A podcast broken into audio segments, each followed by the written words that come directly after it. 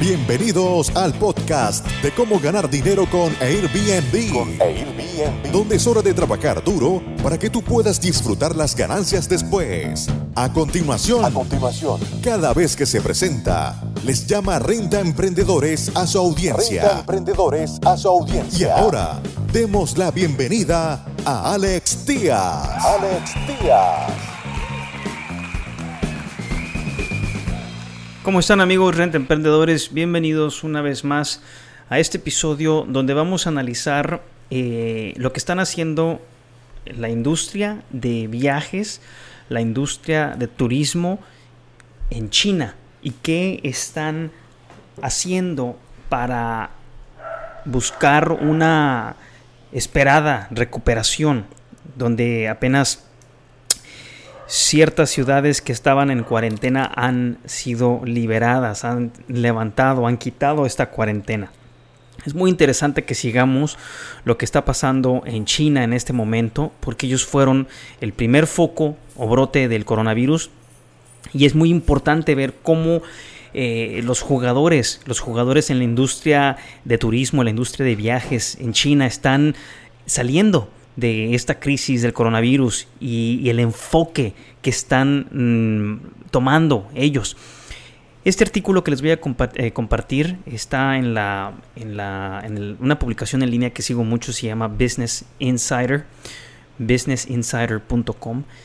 Eh, básicamente dice que los, las, las compañías, los jugadores en la industria de viajes de todo el mundo observan lo que está pasando y cómo se está recuperando China para poder obtener una luz, una lección, una, eh, un tip sobre cómo superar esta interrupción, este cierre comercial y, esta, esta magnitud.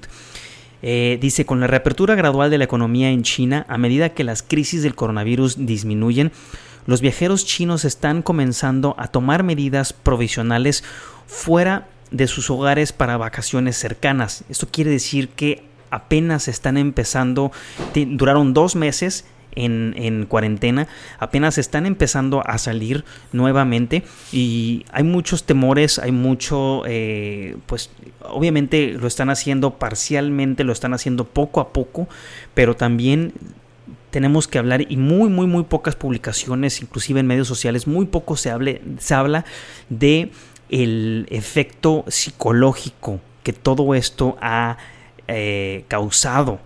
Todo esto tenemos que eh, poner en contexto que dos meses o sea 60 días continuos donde Netflix por ejemplo plataformas en línea han eh, reportado que el, ciudadano promedio en China cuatriplicó el número de horas, o sea, en todo el día al estar en cuarentena, casi más de seis horas diarias las pasaban enfrente de su televisor o en su celular viendo noticias y contenido acerca del coronavirus. Entonces es muy difícil, es muy difícil tratar de, de salir y las secuelas psicológicas es algo muy importante en, los, el que no- nosotros como operadores en la industria eh, de alquileres vacacionales, en la industria de turismo, tenemos que mitigar. Ese va a ser uno de los primeros obstáculos que tendremos que eh, combatir una vez que esta cuarentena haya eh, haya sido, eh, eh, se le haya quitado la restricción y, y empiece una vez más la movilidad de los ciudadanos. Continúa el artículo, dice, pero los jugadores de negocios de viajes en China son demasiado conscientes de que el retorno a la, a la, a- la normalidad ante esta crisis aún no está en el horizonte. O sea, ellos saben que la recuperación va a ser lenta. En alguno de mis, de mis Facebook Lives les compartimos una gráfica que a mí me agrada mucho después de haber estado haciendo mucha investigación. Les compartí. La pueden ver en YouTube, la pueden ver en Facebook también en nuestros canales, de cómo poco a poco va a ir regresando, va a ir, va a ir iniciando la recuperación a partir de mediados de junio. Los viajes de primera necesidad, viajes de negocio, se van a empezar a reactivar y la recuperación va a ser poco a poco, de tal manera que para finales del primer trimestre o principios del segundo trimestre, apenas vamos a empezar a ver la normalidad, ¿sí? Una vez más, en junio de este año, a mediados, apenas se van a reactivar los viajes de negocios. La gente va a empezar a salir poco a poco, va a seguirle teniendo miedo a los aeropuertos, va a seguir teniendo miedo a las aerolíneas, a los cruceros y poco a poco se va a empezar a reactivar esto para llegar a una Navidad holgada, una Navidad eh, eh, con, las, bolsas, las bolsas semivacías, si no es que vacías, y poco a poco va a seguir eh, recuperándose la economía hasta el segundo o tercer o primero segundo o tercer trimestre.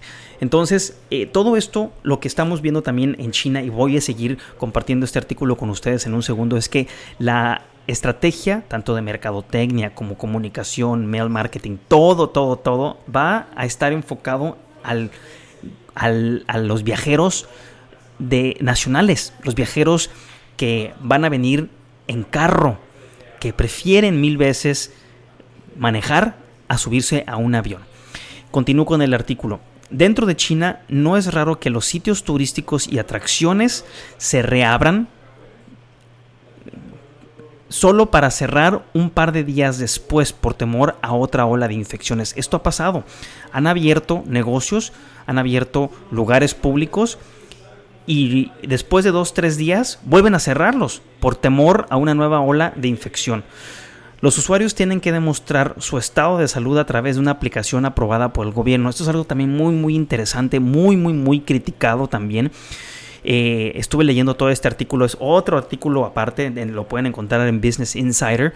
Eh, para todos aquellos que quieran la dirección, por favor, mándenme mensaje. Ya me pueden conectar en Facebook o en YouTube o en, en, en, Instagram también, así como en LinkedIn, para pasarles la liga. Es una, una, una, una liga muy interesante donde habla de cómo eh, Alibaba, por medio de su aplicación de, de Alibaba Pay, eh, está monitoreando y asigna colores o códigos a todos los ciudadanos de China por medio de sus móviles, de sus celulares, para poder subirse al metro, para poder entrar a restaurantes, para poder movilizarse dependiendo de el código y el color que esta aplicación demuestre. Es muy interesante cómo eh, los gobiernos van a tener más control, los gobiernos van a tener más eh, más cuidado y, esto, eh, pues hay obviamente eh, opiniones encontradas, ¿no? Hay mucha gente que denuncia este, em, este abuso de privacidad o esta, esta, esta violación de privacidad porque el gobierno en China pues sabe mucho, mucho, mucho de sus ciudadanos. Continúo con el artículo. Mientras tanto, China ha suspendido temporalmente la entrada de la mayoría de los ciudadanos extranjeros. Ojo, entonces, si los gobiernos empiezan a, cerrar, ya en muchos países están las fronteras cerradas, entonces solamente podemos voltearnos al viajero nacional, al viajero que va a llegar en carro. Esto en China están cerrando los, los, viajes o la entrada a la mayoría de los ciudadanos extranjeros para protegerse contra una segunda ola de infecciones que viene del extranjero. Eh, continúa, los grandes grupos turísticos para viajes entrantes y salientes todavía están actualmente prohibidos por el gobierno central, mientras que los agentes de viajes tienen prohibido realizar viajes a través de en la provincia. Eh, también habla de los operadores de viajes en China para, para que Business Insider ha estado hablando a algunos operadores de viajes en China para averiguar cómo se están ajustando a estas normas posterior al COVID-19 y cómo están sacando sus negocios adelante en la pandemia. Entonces es muy interesante ver cómo eh, China está, mm, con el tema del turismo, está volteando hacia adentro por las restricciones, ¿sí? Porque obviamente los flujos de turismo internacionales hacia China pues van a verse muy mermados. Yo pienso que China no va a recuperar su turismo internacional por por lo menos año o año y medio. La gente que tenga que seguir trabajando eh, o que tenga que viajar por negocios lo va a hacer por necesidad, pero turismo de placer en China sí se va a desplomar. Eh, afortunadamente ellos pues tienen eh, la primera economía del mundo y, van a seguir gastando, van a seguir buscando la forma de que, de que, de recuperar eso de alguna otra forma. Por eso tenemos que estar viendo qué es lo que están haciendo y aprender de ellos. Eh, continúa el artículo. Dice, China, los, mercados de origen del extranjero ahora se han secado. O sea, el flujo de, viajeros internacionales está totalmente seco especialmente si se, le, si se le ve como una fuente de ingresos, dice al menos por el momento para los operadores de viajes entrantes en el país, en su lugar varios de ellos están dirigiendo su atención al mercado de expatriados y residentes locales. ¿Sí? Dice, por ejemplo, están entrevistando aquí al fundador de Explore Beyond, ah, eh, cree que la situación del virus avivará el interés de los residentes extranjeros por viajar al país, que de lo contrario se irían de vacaciones al extranjero, pero no pueden debido a las restricciones actuales de viaje o los requisitos de cuarentena. La mayoría de los extranjeros con los que he viajado con los que he viajado poco en China, además de la, de la visita obligada, por ejemplo, a la Gran Muralla o a los guerreros de terracota, eh, decidirán viajar al sureste asiático porque es más barato y ofrecen un mejor servicio. Están hablando de, por ejemplo, de Camboya, de eh, Tailandia, de Malasia, de Indonesia, que, que, hoy, el día de la mañana, eh, nos, despertamos con la gran noticia de que eh, uno de sus volcanes había entrado en erupción. Y bueno, pues deseamos que todo mundo en Indonesia esté seguro y que no vaya a haber algún tsunami o algo que vaya a afectar más la economía de ellos. Entonces, esto es lo que estamos viendo en, el, en, China.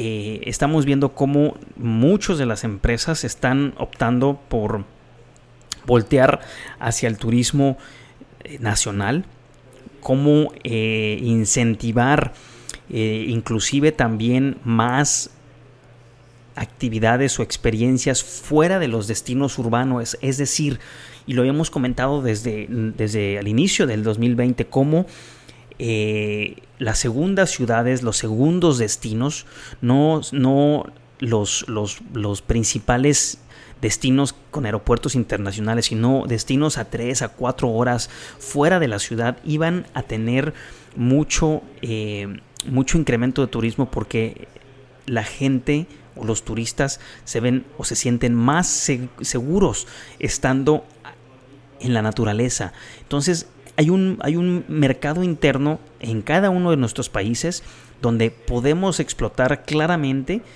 estos destinos secundarios, estos pueblos que están a 3, 4 horas, para realmente ofrecerle al, al, eh, al viajero un lugar que se perciba como más natural y menos lleno de gente. Esto lo habíamos comentado en nuestros talleres, se sigue repitiendo hoy más que nunca. Estamos eh, siguiendo publicaciones, estamos viendo eh, cómo otros competidores eh, no competidores, como otros, otros colaboradores y, colegas en otros países están volteando al mercado nacional y tenemos que hacer lo mismo nosotros. ¿sí? Si estás en Ciudad de México, tienes que ofrecer tours, tienes que ofrecer escapadas a lugares a una, dos o tres horas. De igual manera, si estás en Cancún, tienes que hacer eso. En Guadalajara va a tener que hacer eso. También Monterrey va a tener que hacer eso. Bogotá, todos los lugares, Sao Paulo, van a tener que buscar lugares a tres o cuatro horas para poder recomendar a sus huéspedes y pasen menos tiempo dentro de los destinos urbanos, porque lo menos que quieren sentirse es asfixiados y lo que buscan realmente es la libertad después de haber estado 60 días o más en cuarentena. Amigos rentemprendedores, nos vemos en el siguiente episodio. Muchas gracias por escuchar tu podcast Cómo ganar dinero con Airbnb. Con Airbnb. Visítanos en nuestra página web www.comoganardineroconairbnb.com y nuestro canal de YouTube Gana Dinero con Airbnb. Con Airbnb.